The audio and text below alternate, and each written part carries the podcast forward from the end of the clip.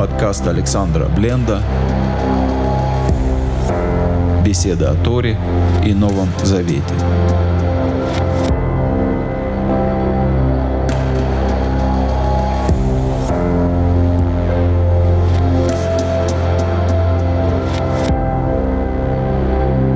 Шалом, дорогие друзья, с вами Александр Бленд. На этой неделе народ Божий изучает недельную главу Бешалах, которая очень богата на различные события, от очень грандиозных, таких как выход, наконец, из Египта и пасхальная жертва и рассечение моря и много еще другого, до событий чуть менее значимых. И мы с вами почитаем из 16 главы книги Шимот или Исход с 14 стиха. Лишь поднялась роса, и вот на поверхности пустыни что-то мелкое, круповидное, мелкое, как иней на земле. Иней здесь перевод, конечно, условный. В северных языках, в языках северных народов есть по 30 слов для обозначения цвета снега и по 20 слов для обозначения консистенции. Потому что Естественно, эти народы живут в тех местах, где снег выпадает часто. Иврит – язык, который сформировался там, где снег и все, что связано с морозом, явление нечастое, поэтому и терминология, соответственно, небогатая. Когда переводчик сталкивается со словом «кфор», ему трудно подобрать подходящее русское слово, поэтому вы встретите и изморозь, и гололедица, и какого только слова не повстречаете. Речь идет, конечно, о чем-то белом, мелком, похожем на крупу, которая рассыпана тонким слоем по земле. Что это именно? Ну, каждый догадается в силу своих знаний русского языка. И увидели сыны Израилевы и говорили друг другу, «Мангу, что это?»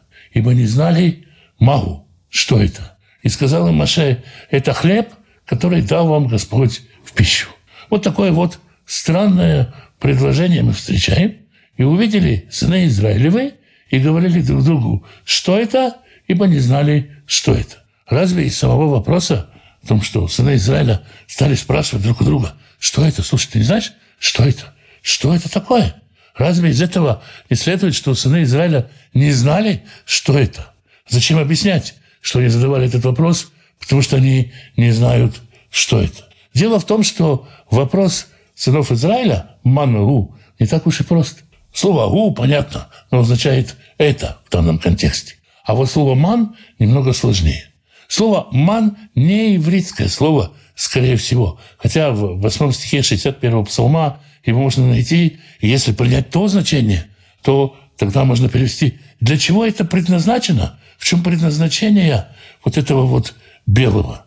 Другое понимание говорит, кто это, или чье это, или для кого это – так или иначе, сыны Израиля спрашивали о том, либо что это, либо кто это, или чье это, либо для чего это предназначено. И на их вопросы, на их любопытство Маше дает ответ, удовлетворяет их любопытство, отвечает на их вопрос и сказал им Маше, это хлеб, который дал вам Господь в пищу. В арамейском переводе Инатана есть более обширный ответ Маше, который говорит, это хлеб, который с дней сотворения был предназначен вам, и сейчас его Господь дает вам в пищу. Чуть позже в нашей же главе мы читаем «И нарек дом Израилев имя ему, этому хлебу, ман. Он, как семя кориандровое, белый, а вкус его, как у лепешки с медом. И сказал Маше, вот что повелел Господь, наполните им умер меру для хранения в роды вашей, и дабы видели хлеб, которым я кормил вас в пустыне, когда я вывел вас из земли египетской. И сказал Маше Аарону, возьми один сосуд и положи туда полный омер мана, и поставь его перед Господом для хранения в роды ваши. Народ Израиля дает новому продукту новое имя. И как же он называет этот продукт, этот хлеб? Он не называет его хлеб, который Господь дал, не называет его словом хлеб Божий или хлеб с небес.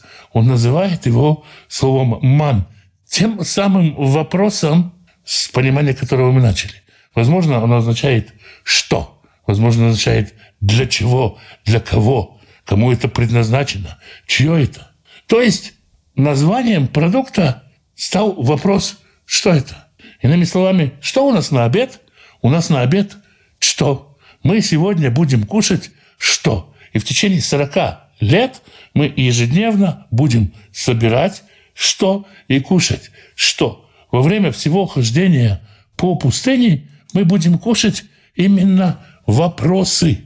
Время хождения по пустыне – это время задавания вопросов. Вы любите задавать вопросы?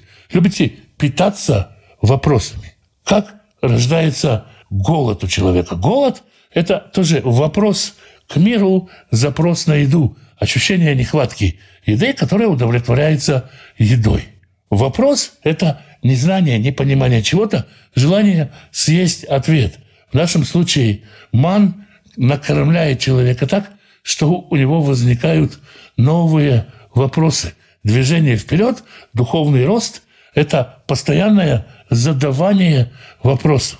Это же и ощущение свободы. Есть старый советский анекдот, когда на каком-то собрании встает человек и говорит, я вот хочу спросить, куда девалось молоко и мясо. Объявляется перерыв, после перерыва встает другой человек и говорит, я не спрашиваю, куда девалось молоко и мясо, я спрашиваю, куда делся тот человек, который спрашивал, куда девалось молоко и мясо.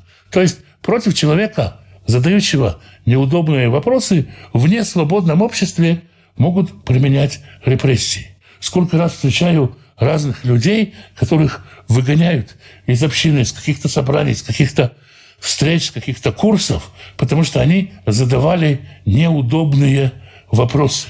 Их воспринимают как врагов, как провокаторов, и человеку запрещают задавать определенные вопросы. Это не то, что происходит в пустыне, куда Всевышний повел народ. Здесь вопросы, умение задавать вопросы, умение задаваться вопросами становится основной пищей для народа Израиля. Наверное, многих удивило, что после первого визита к фараону Маше словно набрасывается на Всевышнего и говорит, зачем ты сотворил злое этому народу? Маше обращается со Всевышним к вопросу, вопрос не риторический. Если ты, Господь, хочешь давать нам Тору, хочешь давать нам учение, хочешь давать нам знания, то будь готов отвечать на вопросы. Если ты учитель, который хочет давать Тору, знания, то будь готов отвечать на вопросы. Что тут важно, что вопросы – это именно вопрос, нужда ученика. Часто вопросы задаются, чтобы проверить учителя на свой он или чужой, проверить его на, скажем так, кошерность, на соответствие ГОСТу или ТУ – это другой разговор. Но отвечать на вопросы, поддерживать вопросы, кормить людей вопросами и растить их за счет вопросов – это основа еврейского ученичества. И это увековечено тем, что банка с вопросом, с хлебом, который называется «что?», стоит перед ковчегом, стоит перед Господом. Человек постоянно должен находиться перед Господом в состоянии вопроса, постоянно должен быть в поиске ответа на какие-то свои вопросы, с которых родятся новые вопросы, и в этом жизнь, в этом духовная жизнь человека. Поэтому хлеб, сошедший с небес, и назвали что? Как свобода задавать вопросы, как свобода поиска и свобода, с другой стороны, живого общения со Всевышним, когда можно прийти и спросить у него, как создание общины, в которой можно спросить друг у друга и вместе с другом искать ответы на свои какие-то вопросы, на свои какие-то запросы, на свои какие-то нужды. В этом суть ученичества. Ученичество – это не знание ответов, это не дать всем правильные ответы на любые вопросы. Ученичество – это научить человека задавать вопросы и вместе с ним пускаться в поиск этих ответов на вопросы, которые задает человек. Вот такой короткий урок из небольшого недельного отрывка.